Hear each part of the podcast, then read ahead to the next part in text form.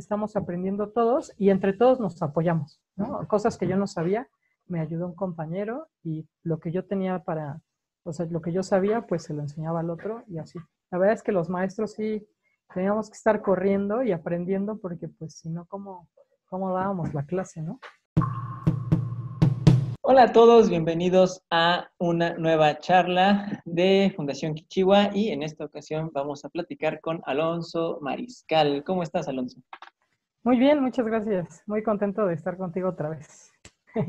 Así es, muchas gracias por aceptar eh, platicar de nuevo con nosotros. Eh, Alonso es un viejo conocido, ya lo han visto en otro video de Fundación Kichiwa en la serie de creadores, donde platicamos ya un poco de lo que fue de, lo que es su labor docente en preescolar.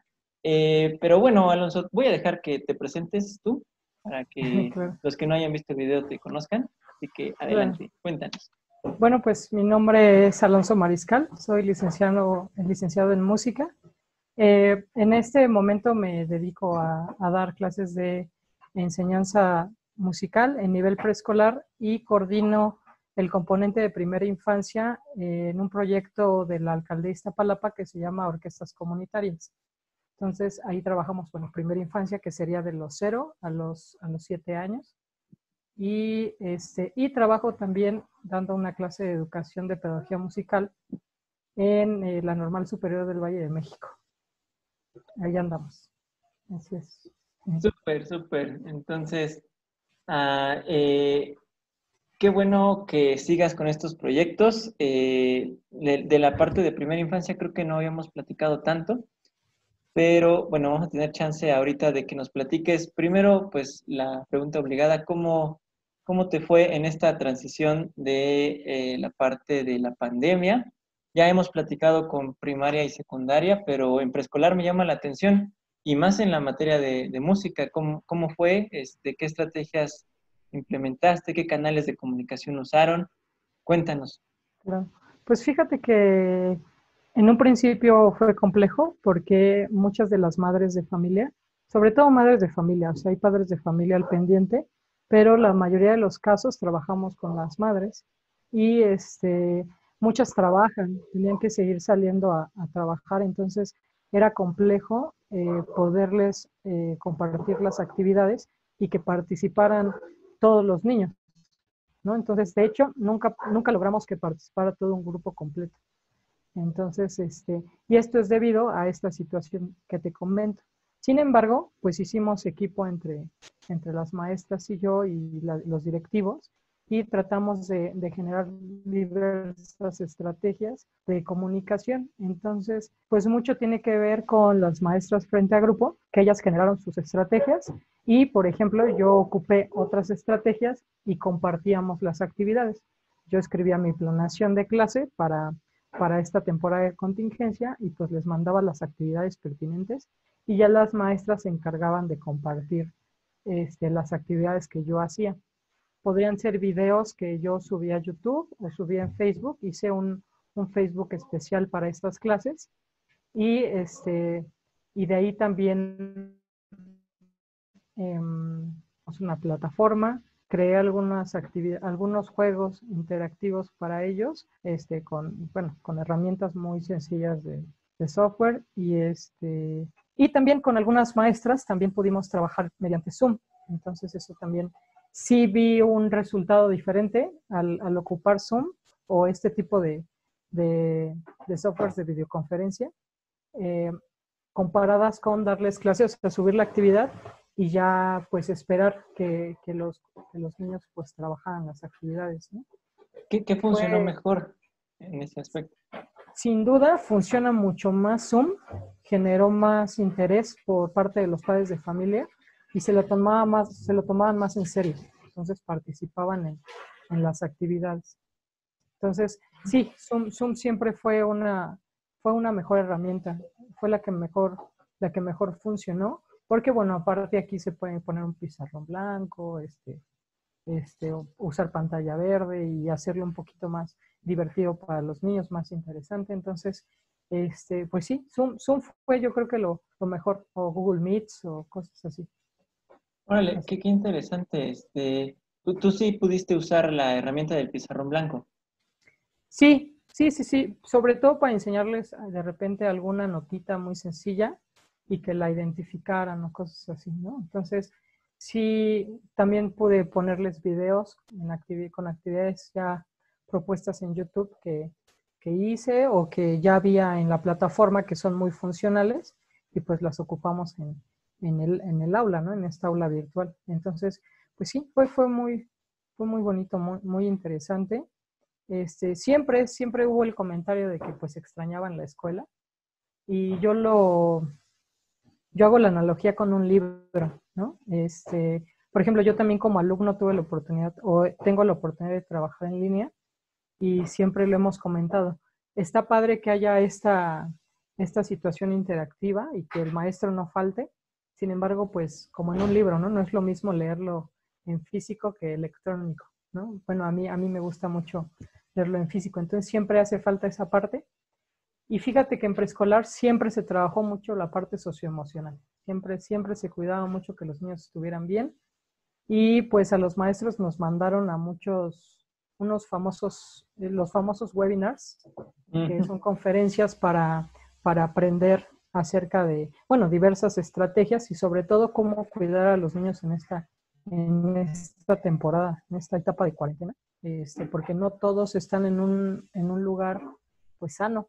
Entonces hay que buscar este, pues apoyar o mejorar, ¿no? Entonces, este, pues esa, esa fue nuestra tarea principal entonces yo mediante el arte pues traté de, de, este, de hacer actividades pues lúdicas, que los niños se olvidaran un poquito de todo esto y también pues hacer equipo con sus papás, porque algo muy padre fue que siempre hacían equipo con sus papás, nunca había un niño solito. De repente, ¿no? Pero son casos, casos aislados. Entonces, pues eso era, eso era muy padre. E, ¿Esto funcionó tanto para la, cuestión de preescolar como para el, programa de Iztapalapa que estás manejando? O, también ahí fue distinto? ¿O eso se suspendió? Allá no, no, no se suspendió. Este, hicimos una plataforma. Se creó una plataforma que de hecho, bueno, está en línea en la red que se llama Orquestas Comunitarias. Y ahí cada, cada, hay varios componentes, hay varias orquestas. Hay orquestas de rock, de música tradicional, de sinfónica, música de cámara y nosotros somos el componente de primera infancia.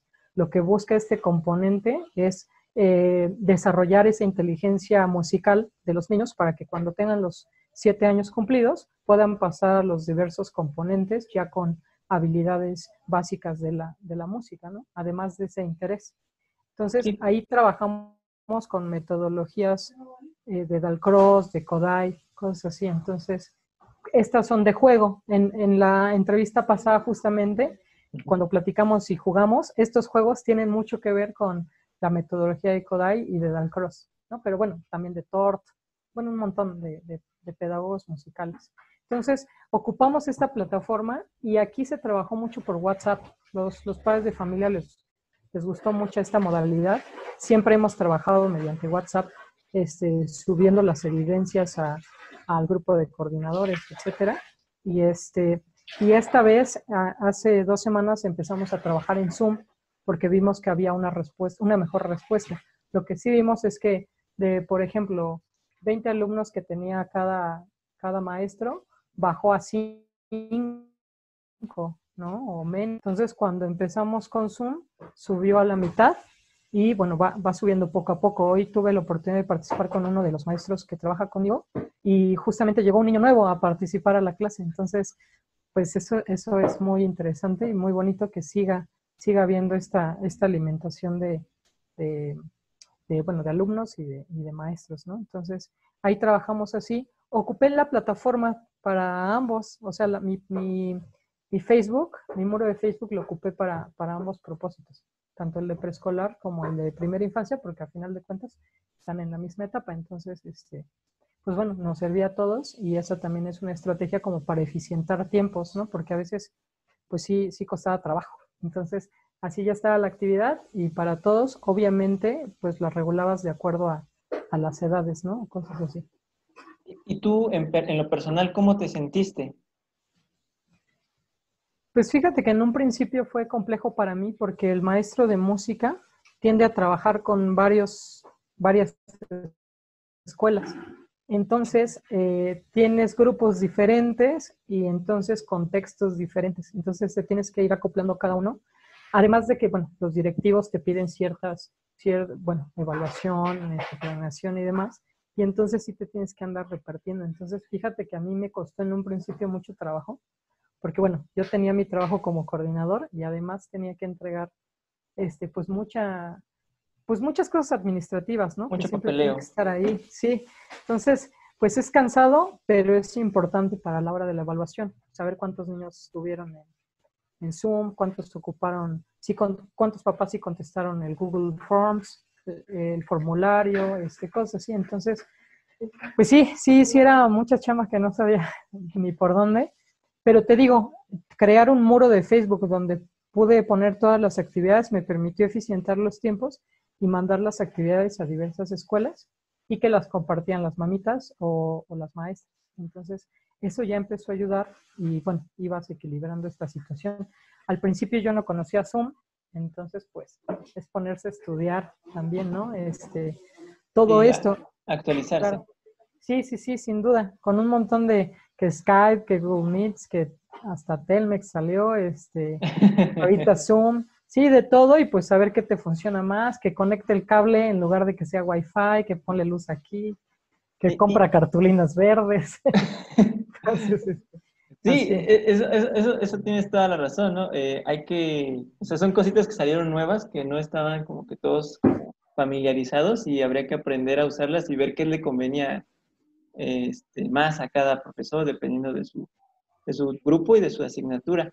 Eh, en este sentido también mencionaste las capacitaciones. ¿Les dieron también capacitaciones de las herramientas eh, digitales? Sí, sí, sí, sí, sí hubo, hubo capacitaciones de todo y sí hubo muchas, muchas capacitaciones respecto a estas actualizaciones de, bueno, del uso de Zoom, este, en especial, o de Google Class. Google Classroom.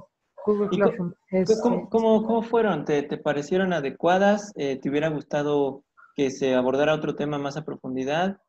¿Cuáles son tus impresiones? Eran conferencias por YouTube en vivo y entonces todos los maestros a nivel nacional participaban. Entonces comentabas algo. Entonces, la realidad es que era más una conferencia donde el, el ponente hablaba y este y pues nada más, ¿no? Y tú le entendías si podías. Ajá, entonces no siempre estaban tan, tan avanzados los conocimientos, ¿no? Entonces yo me fui hacia a buscar tutoriales en YouTube o, a picarle a, los programas y así fue como, como fui aprendiendo mejor. Pero sí, lo básico, este, sí, sí, nos, sí lo enseñaron y eso estuvo, eso estuvo padre. ¿Y, cómo ves este, este, cómo fue esta transición o esta adaptación al cambio por parte de tus compañeros? Eh, digo, no sé las edades que tengan también, pero sí, eh, hay diversidad, ¿no? Entre los maestros en, todo el sistema escolar mexicano. Eh, ¿Viste que les costó más trabajo o, fue rápido? ¿Cómo lo viste tú? Fue, fue complejo. La, realidad es que todos a sus posibilidades generaron los resultados. Por ejemplo, yo por, por ser la, la, licenciatura en música, en una de las materias nos dieron edición de audio video, cosas así. Entonces ya tenía yo, ya estaba yo familiarizado con eh, hacer videos de buena calidad, ¿no? Buscar, buscar lo, mejor, ¿no? Entonces, y la verdad, los maestros no tienen esa clase de conocimientos, entonces, pues se grababan y ponían la televisión aquí y pues lo que se viera en la televisión, obviamente bajaba la resolución, grababan con lo que podían, ¿no? Con el celular que tenían, cosas así o a veces, por ejemplo, lo querían hacer didáctico y ponían una canción por, por, por debajo, pero le subían mucho el volumen, ¿no? Entonces no se alcanzaban a escuchar, pero lo intentaban, ¿no? Y como ellos podían o como se les ocurría, o lo, lo creaban, ¿no? Entonces, pues siempre fue muy, muy, padre, aunque, por ejemplo, ya como profesional de, en esta parte de, de, de lo artístico y de esta, la escenografía y de buscar que los espacios estén bien hechos, que, todo esté equilibrado en, el plano, cosas así del video. Pues sí, obviamente sí faltaban muchas cosas, pero pues es que eso ya, ya lo sabe pues alguien que se dedica a eso, ¿no? Entonces, sí, sí, sí, podría, podría decir que sí, Con, obviamente con las personas de la tercera edad, maestras de la tercera edad, sí fue muy difícil, aunque en algún momento yo los pude apoyar con tutoriales, ¿no? Este, ponía yo algún programa, por ejemplo, yo ocupo OBS o Action, donde pues se graba la pantalla y podía yo este, explicarles un poco, aunque pues, digo, yo también de repente no sabía mucho, entonces mientras lo grababa iba aprendiendo, ¿no? Entonces, este, pues sí, sí, sí hubo mucha complejidad en ese aspecto. También las mamitas pues tenían que acoplarse a esta situación. Y pues sí, al principio en las clases te tardabas 30 minutos de los 40 que permite Zoom, pues checándole dónde estaba el audio y dónde estaba el video. Pero bueno, o sea, fue un proceso y ya al final ya este, ya al final ya pues bien. evolucionamos.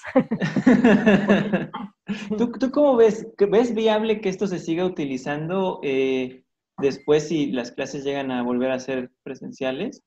¿O, o, qué crees que vaya a suceder? ¿No, ¿No crees que sea buena idea? ¿O qué tendría que pasar para que realmente funcionara?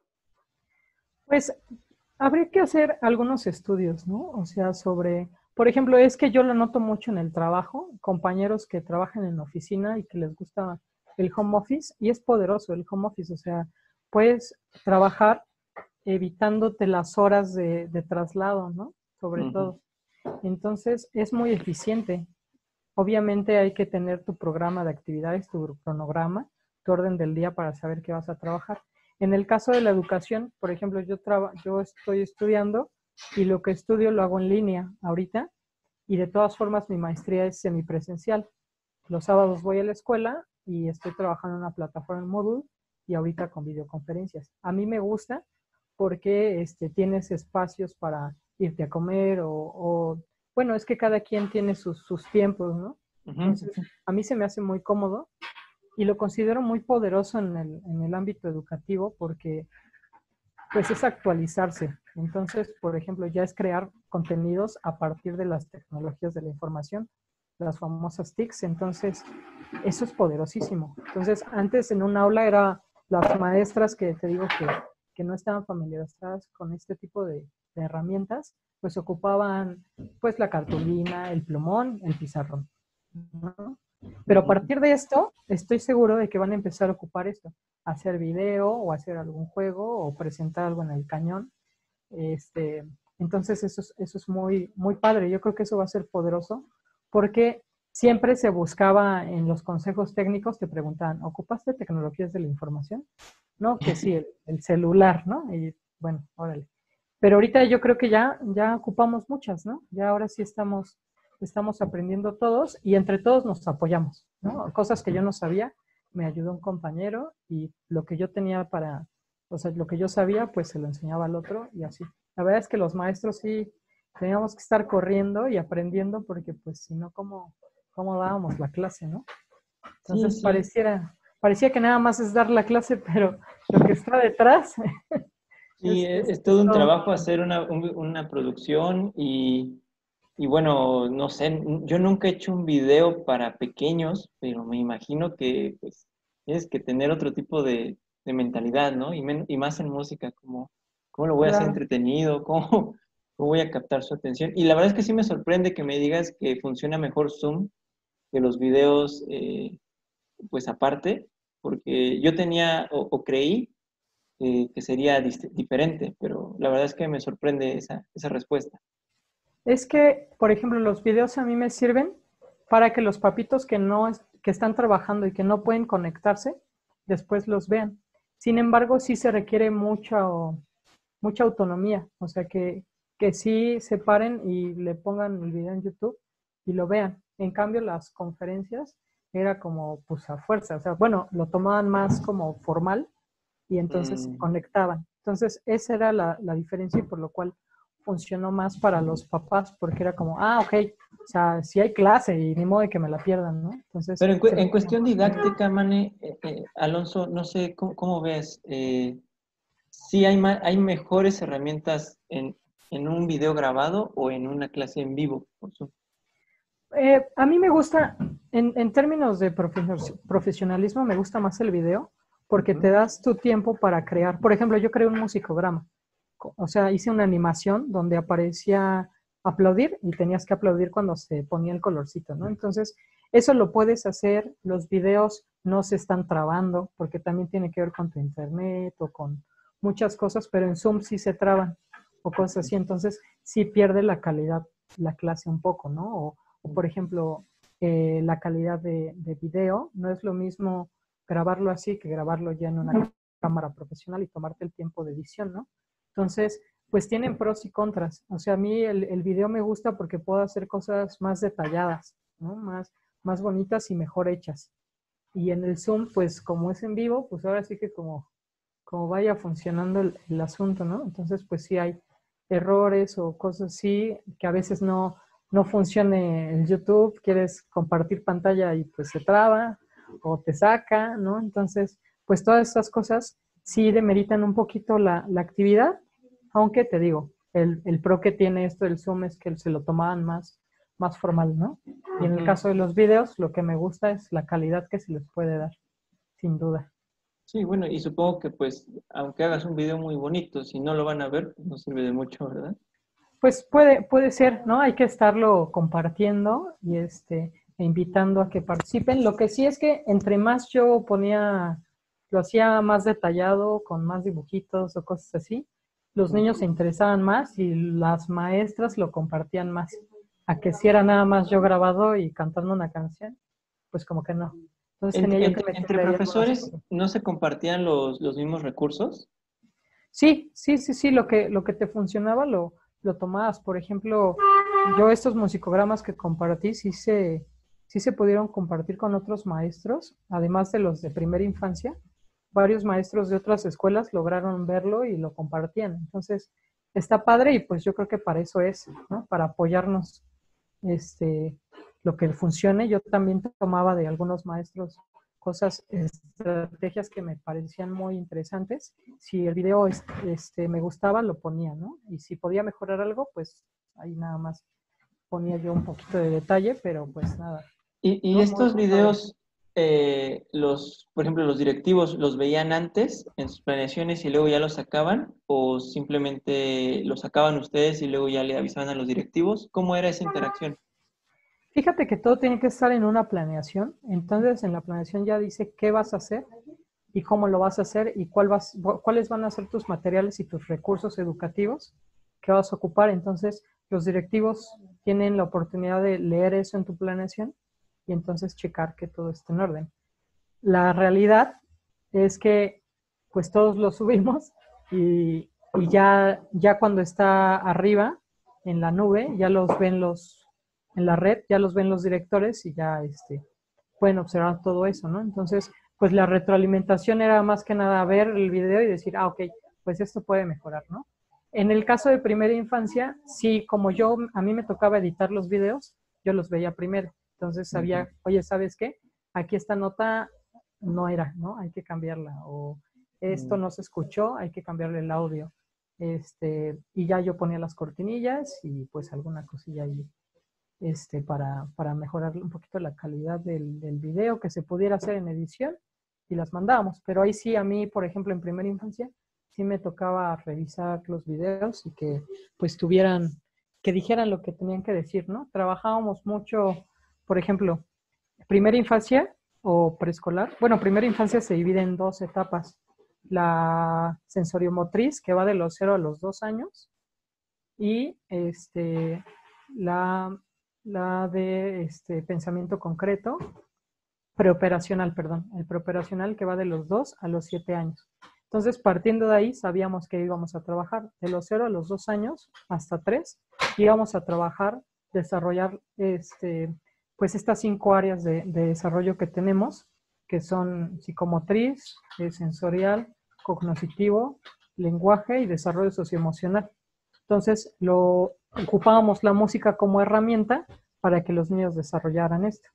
En el caso de los niños preoperacional, ya ocupábamos este, la música eh, como parte del tema, ¿no? Entonces, nos basábamos en los aprendizajes esperados que maneja el libro de aprendizajes clave, que es el más actualizado en preescolar. Yo, como tenía conocimiento de eso, lo traje a primera infancia. Manejábamos estos objetivos ya estandarizados Y además, cualidades del sonido, como son la intensidad, la duración, eh, eh, el timbre, ¿no? Entonces, que los niños empezaran ya a conocer cualidades del sonido, ya, ya entendiéndolo un poquito más a fondo, y musicogramas, ritmos, ¿no? Eh, a partir de una lectura. Tú ibas leyendo, por ejemplo, si había una mano aplaudiendo, tú aplaudías. Si había un pie, tú este, golpeabas con el pie, percutías con el pie. Entonces los niños iban leyendo de izquierda a derecha y eso pues obviamente ayuda al lenguaje. Entonces, pues sabiendo esta información, pues sí te permite como saber qué les puedes enseñar a, los niños para que pues sí, no, no, no, no, pues no lo sufran, ¿no? Porque la intención es que de acuerdo a su etapa de desarrollo, pues puedan avanzar y crecer. Pero si tú les enseñas algo más difícil a los niños, pues lo único que va a hacer es que pierdan el interés o se frustren, ¿no? Entonces, este, hay que tener cuidado. Pero sabiendo esto es, es relativamente sencillo, ¿no? Oh, wow, no, pues sí, se oye sencillo. Son muchas cosas, pero, pero bueno, lo que siempre decimos aquí, ¿no? Ustedes hacen una gran labor como docentes y pues gracias a ustedes seguimos, seguimos caminando. El, el, el tema aquí también que me gustaría tocar antes de seguir es la cuestión de la evaluación. ¿Cómo los evaluaron? ¿Cómo, o sea, cómo fue el proceso y, y qué crees que, que se haya rescatado de ese proceso? ¿Qué crees que se pueda mejorar? Pues mira, las maestras estuvieron muy atentas, dependiendo del jardín de niños, ocuparon su estrategia, pero este, yo vi que mandaban actividades diarias o semanales. Había maestras que sí se conectaban diario a un, a un en vivo en Facebook, había maestras que lo hacían una vez a la semana y dejaban tarea, este, digamos que por escrito. Algo que sucede mucho en el gobierno es que se cuida mucho que no haya un contacto como no sé cómo decirlo, pero personal, o sea, la vida personal del maestro y la vida personal de los, de los padres de familia. Entonces, lo que se buscó mucho fue, por ejemplo, crearon Facebooks solamente para la contingencia, donde pues solamente era dedicado el muro a actividades de, del grupo, ¿no? Eso para evitar pues cualquier cosa. Y este y entonces pues las maestras hablaban con su con su coordinadora. Hay una mamita que es como que la que coordina a todas las demás y les manda la información. Se me acaba de ir el nombre. Este, y entonces ella mandaba la planeación. La, vocal, ¿no? La vocal, exactamente. Entonces la vocal mandaba la planeación y lo padrísimo y algo que, que algunas eh, madres de familia tuvieron la oportunidad de comentar es que se dieron cuenta de todo el trabajo que está detrás. Muchas veces es así como, ay, la maestra deja un montón de tarea y, ay, no sirve para nada y bla, bla.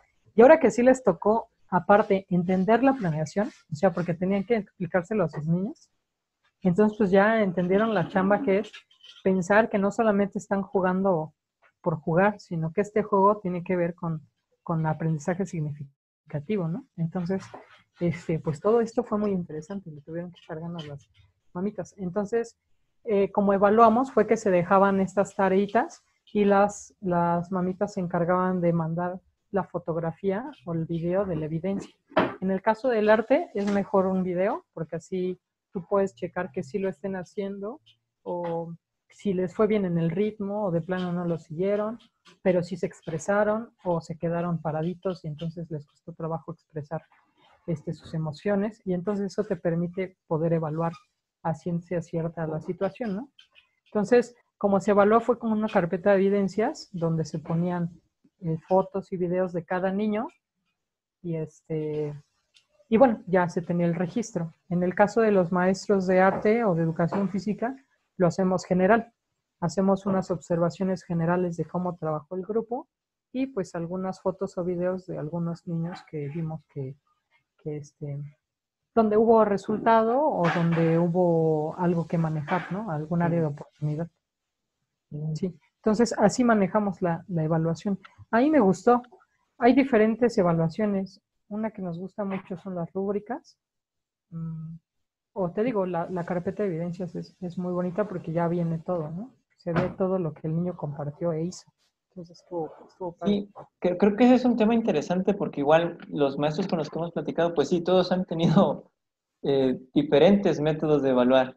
Entonces, unos han hecho pláticas directo con los papás o con los, eh, con los estudiantes, otros han eh, guiados más por la cuestión de las evidencias, o otros sí han utilizado exámenes en línea. Entonces, sí, muchos nos han dicho, bueno, es que también, ¿qué evalúo, no? De pronto, eh, depende eso también, ¿no? Eh, ¿Qué quiero evaluar para saber cómo lo voy a evaluar? ¿Cuál va a ser el mejor método? Sí, claro. Sí, la, la verdad es que, como te digo, en el arte sí es idóneo que sea por video.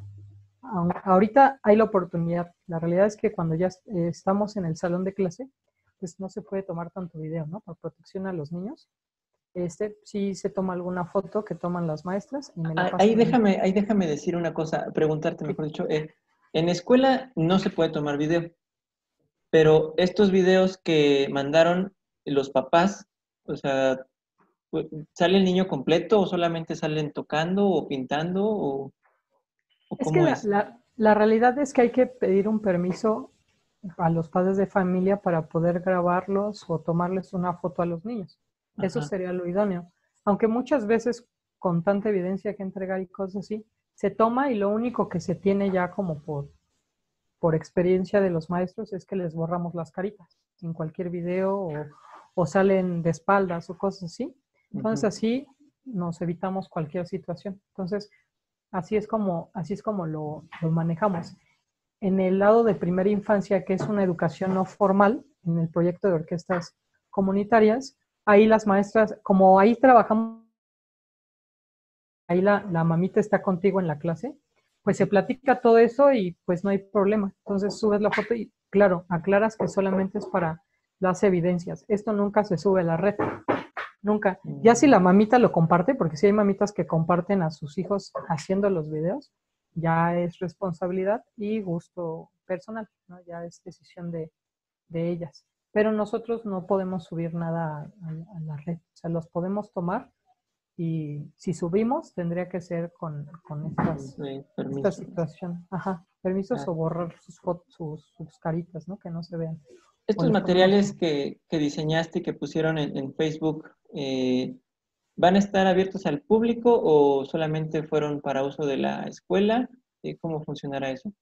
Yo los, yo los abría al público. O sea, mi muro es público, el muro se llama Alonso, Mariscal de Facebook. Y ahí subí todo público. Entonces, justamente para que si lo, lo, quisieran compartir, aunque no fuera de mi escuela, o sea, me llegaron a agregar personas de secundaria. Es que los musicogramas funcionan para cualquier nivel, ¿no? Y si no tienes bases de música, cualquiera de estos, aunque parezca sencillo, es funcional para, para cualquier nivel de educación básica o hasta, o hasta nivel superior o media superior. Entonces, este, pues sí, está, está público para, para que lo puedan compartir y, y se pueda utilizar, ¿no? Lo que se busca es justamente que haya difusión y todo sea porque todos aprendamos. Hombre, Alonso, pues está muy interesante todo lo que, lo que se hizo y cómo funciona sin duda va a haber muchos, muchas cosas que analizar después de toda esta experiencia que hemos pasado. Eh, vamos a finalizar. Eh, por favor, eh, cuéntame de todo lo que pasó, ¿cuál crees que haya sido el aprendizaje más valioso que tú hayas tenido de toda, esta experiencia? Pues fíjate que de manera personal y profesional sería pues tenerme que actualizar. O sea, muchas veces lo dejamos para, para después y me tuve que actualizar en, este uso de, estas aplicaciones. Y también para editar videos había cosas que no sabía, pues las tuve que, aprender. Entonces aprendí mucho, aprendí ahora sí que tratando de enseñar, aprendí, aprendí mucho. Entonces eso me gusta mucho y, y ver, ver cómo las mamitas se dieron cuenta de la importancia y del trabajo que hacen las, las maestras. No, no te puedo decir que todas, pero pero al menos sí hubo mamitas que, que se dieron cuenta de este trabajo y eso lo, lo agradezco mucho porque es de valorar. Trabaja, trabajamos, bueno, las maestras frente al grupo trabajan mucho, trabajamos mucho. Este, y es trabajo que no se ve, pero que ahí está, ¿no? Entonces, eso es algo que yo agradezco mucho, que, que se han dado la, la oportunidad de, de reconocer esto, ¿no? Porque yo creo que cuando regresemos a clases, sí van a traer otro chip. Sí pienso que van a, van a valorar el, trabajo y, creo que va a ser más fácil eh, eh, pues, la comunicación, mamita y, bueno, digo mamitas porque las mamitas son las que más, más están al, pendiente, al menos en esta, eh, en esta etapa. Este, las mamitas y pues los, los maestros, ¿no? Vamos a estar mejor comunicados. Entonces yo creo que me llevo eso. Pues genial, y esperemos que así sea, esperemos que, la comunicación sea más fluida y que realmente se haga, este equipo, ¿no? Finalmente para que los chicos aprendan más y, mejor. Sí, claro. Bueno, pues Alonso, vamos a, dejarlo hasta aquí y eh, pues muchas gracias por este tiempo que, nos diste. Vamos a dejar los recursos de las, bueno, las ligas de los recursos que, que están públicos para que los chequen todos los demás. Y bueno, nos despedimos. Muchas gracias, Alonso. Gracias a ti, Cuídense, muchas gracias. Y les recordamos a todos ustedes que aprender es crear. Hasta la próxima. Gracias.